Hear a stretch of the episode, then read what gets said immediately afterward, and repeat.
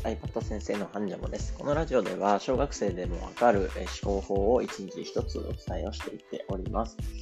はい。で5月の4日、えー、火曜日ですね、えー、今日もやっていきたいかなというふうに思います。はい。このゴールデンウィークが明日で終わりというところですが、えー、皆さんいかがですかね。まあ、ちょっとコロナがね、え結構広がってきているので、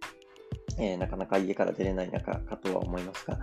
えー、一日一日ですね、えー、ちょっと積み上げていけたらなと思って、私も頑張ってます。はい。皆さんも、えー、最後までね、えー、いいオールデンウィークを過ごしていただけたらと思います。はい。では今日はですね、えー、本題に入るんですけれども、えー、今日お伝えする思考法は MEC ですね。えー、MECE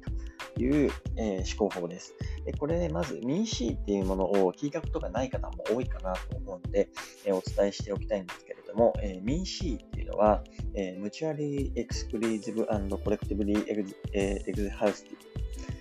すいません、私、英語が苦手なんですけれども、えこの頭文字を取ったもので、え要はですね、え漏れなくダブりなくという意味です。で、えっと、これどういう時に使えるかっていうと、まあ、問題解決だったりだとか、まあ、漏れなくダブりなく考えることが必要なこと、まあ、基本的には、まあ、仕事でも結構使えると思うんですけど、問題解決にはあの抜群に効果を発揮するものかなというふうに思います。で、えっと、基本的には、えー、漏れなくダブりなく、えー、問題点の課題とかを洗い出しできたりとか、あとは、えー、市場調査って言われるね、えビジネスとかでもよく使われる情報の収集、整理とかね、あとは分析とかでも結構使われる重要な考え方です。で結構、あの、この民主をなぜ使うのかっていうところなんですけど、え漏れなくダブりなくって聞いたときに、えー、大体漏れもあるし、ダブりもあったりするんですよ。情報収集するときって。で、これ個人的に何かをあの調べたりとか、あの、よくこう発表とかするときにね、パワーポイント作るときに情報収集とかすると思うんですけど、まあ、その時にも結構使えるので、えー、ぜひね、使ってもらえたらなというふうに思います。はい。で、えっと、これ、あの、視点を与えてあげるだけで、え、考え方の質が、あの、すごくやっぱり良くなったりするので、えー、小学生にね、えー、奥さんがいらっしゃる方も、えー、この視点で、え、いろいろね、え、質問を投げかけていただけると多分いいんじゃないかなというふうに思います。はい。では、えー、民主のやり方なんですけれども、え、まず一つ目ですね、ポイント3つです。えー、まず一つ目、ポイント1ですね、えー、情報収集の具体的な内容とか、えー、方法を決める前にですね、えまずは目的を決めてください。はい。まあ、これね、あの最初に必ず考えないといけないことなんですけど、まあ、例えばあの会社とかだったらね、えー、この商品どうやって売ろうかなとかっていうふうに考えたときに、マーケティングっていうのをやりますよね。でそのマーケティングの、えー、方法を考える際にですね、えー、例えば目的を自社のサービスを利用している、えー、お客さんのニーズ、お客さんの、えー、属性別ニーズを知ることを目的としますとか、まあ、こういう目的を設定するわけなんですよね。なので、まあ、あの、まあ、近場で言うと、まあ、何かね、えー、困ったことがありましたと。まあ、あの、個人でもいいと思います。まあ、よくあるのがパソコンとかかな。この民主の考え方で、えー、使えるのかな。パソコンとか、えー、あるいはアプリの使い方とかちょっとわかんないなとかね、っていう時に、えー、まあ、パソコンがこういう状況なので、え、これを解決するっていうのを目的としたと、えしたら、まあ、その目的をね、え達成するために情報収集を行っていきますよ。ということですね。まあ、あの子供であれば、例えば、うんそうだな、え昨日ですね、ちょうどアトラスカブトムシが、えーちょっと売られてたんですよ。全然すいません。話が変わっちゃうんですけども、あの、アトラスオオカブト釣りみたいなのやっててですね、僕はすげえと思ったんですけど、500円でアトラスオオカブト買えるんだみたいな、絶対もらえるみたいなことで言ってたので、ああ、面白そうだなと思って見てたんですけど、やっぱり虫とかにね、子供興味あったりするので、まあ、えー、アトラスオオカブトの、え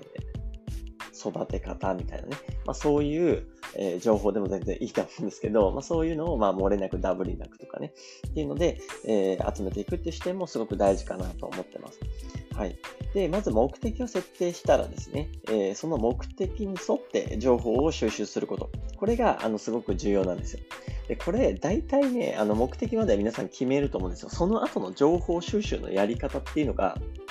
このポイント2の視点が抜けただけでですね、もう漏れもあるし、ダブりもあるし、あのもう、なんて言うんでしょう。この情報収集自体が目的になっちゃうみたいなね、えー、何をしてたんだろうみたいな感じになっちゃうんですよ。なので、えっ、と、めちゃくちゃ大事なのが、この、えー、ポイント2になりますので、え覚えてもらえたらと思います。まず、この目的に沿って情報収集するんですけど、その際に、ちょっと難しい言葉で言うと、え目的に関係する変数っていうのを、え何かという問いを持って考えることが大事です。で、えー、ん？変数って何みたいなね、えー、ところになると思うので、えー、目的に関係する変数っていうのは、要は目的に影響を与えるものだったり、ことだったり、え状況だったり、人だったりとかね、えそういうことです。要は目的に何かこう影響を及ぼすような内容って何だろうなっていうふうに考えてください。なので、えー、例えば、えー、よくあったのが、そうだな、えー、パッと思い浮かんだのが、まあ、駐輪場とかの、え、不正駐輪っていうんですかね、え、勝手に止めてるみたいな。まあ、それを、え、どうやったら解決できるかっていう目的を、えー、設定したのであれば、まあ、どういった人が、えー、それを止めているのか、どういう割合、どういう時間とかね、えー、結構具体的に出てくると思うんですよね。夜に止めてる人が多いとか、え混雑している時にしか止まってないとかね、まあ、そういうなんか時間帯だったり、日ごとだったり、えー、あとは属性、えー、女性なのか男性なのか、まあ、これどうやって調べるのっていうところなんですけど、まあ、関係しているようであれば、まあ、そういう要素も出していくとか、えー、あとは年齢ですかね、えー、20代が多いとか、30代が多いとか、あるいは70代まで見た方がいいのか、70代ではまあ普通中にやってる人あんまりいないと思うんですけど、はい。まあ、そういう、えー、考え方ですね。要は、その目的を達成するために、その問題解決をするために必要な、えー、要因というか、原因とかね、まあ、それに関わる影響するものって何かなっていう、この視点だけ持ってるだけで全然違います。この視点ない人めっちゃ多いと思いますね。あの、その目的立てました。問題解決したいです。けど、そこから集めてくる情報、え、なんじゃそりゃみたいなことが結構あったりするので、この視点だけ、あの、覚えておいてもらえると、その目的の、えー、その問題解決とかにぐっと近寄りますので、ぜひ意識してもらえるといいんじゃないかなと思います。はい。で、最後、ポイント3ですね。えー、漏れとダブリをチェックします。なんだ、そんな当たり前じゃないか、みたいな。まあ、そうなんですけども、まあ、ここがやっぱり大事なんですよね。えー、目的に関係する変数っていうね、影響するものを洗い出したら、あとは、本当にこれだけで抜け漏れがないのか、漏れがないのか、抜けがないのかっていうね、えー、しっかり見てもらう必要があるかなと思います。で、民 C でどっちかっていうと、この漏れなくダブりなくっていう考え方になるんですけど、まあ、ぶっちゃけダブりはあってもいいかなって思います。まあ、ダブりは要は気づくんですよね。あ、これとこれ被ってるわ、みたいな。じゃあこれ整理しようみたいな感じで、後で整理が効くんですよ。一番ダメなのが漏れですね。なので、えー、漏れがないようにだけしていかないといけない。特に気をつけたいのはこの漏れです。で、えっと、まあ、正直ね、このダブリっていうのは後々修正ができるので、この漏れっていうのだけ、えー、気づかないっていうことがないように、えー、本当に他に影響を与えてるものって何もないのかなっていうのを考え出し尽くすっていうのがすごく重要ですので、覚えておいてください。もうポイントはポイント2ですね。民 C のポイントはもうポイント2しかないです。はい。何回言うんだっていうぐらいですけど、ポイント2です。はい。あの、本当に目的に関係する変数は何か、目的に関係する影響を与えるものは何かっていう、このポイント2だけですね。はい。すいません。ちょっと長くなっちゃったんですけども、最後ですね、えー、ちょっと思考する上での、えー、最終的なヒントですね、えー、ちょっとこういうポイントは覚えておいた方がいいよっていうところになりますが、え必要な情報って、えまあ、どれくらいの細かさですかっていうのをちょっと最後調整をしてください。えいわゆる抽象度みたいなものなんですけども、え例えばですね、犬とか、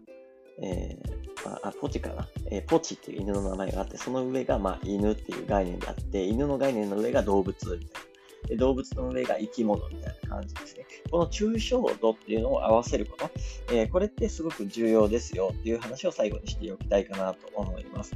要は、どの程度の細かい情報が今必要なのかとかっていうのをね、え、目的に沿ってしっかりと最後調整をしてもらえたらと思います。まあ、これ適切なあの粒度っていうふうにあの考えてもらえたらと思うんですけど、えー、同じような大きさの、えー、概念っていうか、まあ、考える内容ですね。え、それを考えながら MEC を活用すると、よりあの効果的に、まあ、効率的に、えー、漏れなくダブりなく考えることができるかなというふうに思います。